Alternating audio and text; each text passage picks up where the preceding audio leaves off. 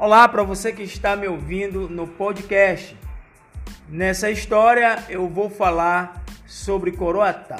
Começa assim: os primeiros habitantes a penetrarem neste município foram os portugueses, e a eles juntaram-se mais tarde habitantes das zonas vizinhas.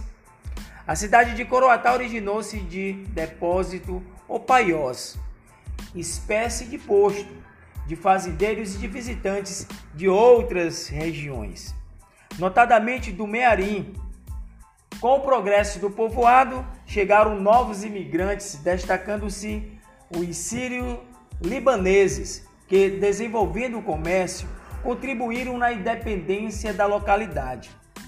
Em 5 de novembro de 1843, através da lei de número 173, foi criada a Vila Coroatá, sendo este território desmembrado do município de Caxias e Itapecuru-Mirim.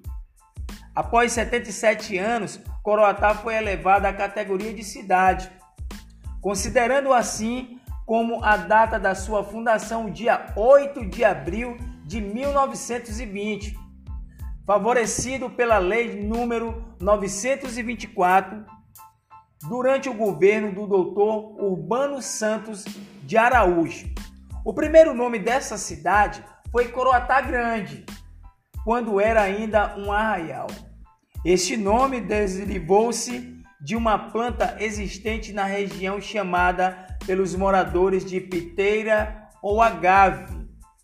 A planta era originária do México e os indígenas conheciam-na como Croatá-Açu.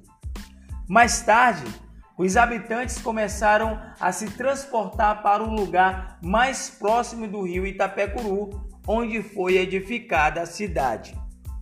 Posteriormente, foi ligada às demais regiões do estado com a construção da ferrovia São Luís a Teresina.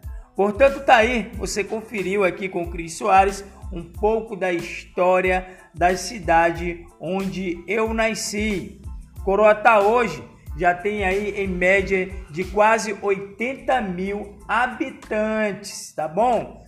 Você pode me seguir aí no Facebook, Instagram e também no YouTube. É só colocar Cris Soares Coroatá MA. E o meu contato para o WhatsApp é o 999 8412 2020. Eu sou Cris Soares e um forte abraço.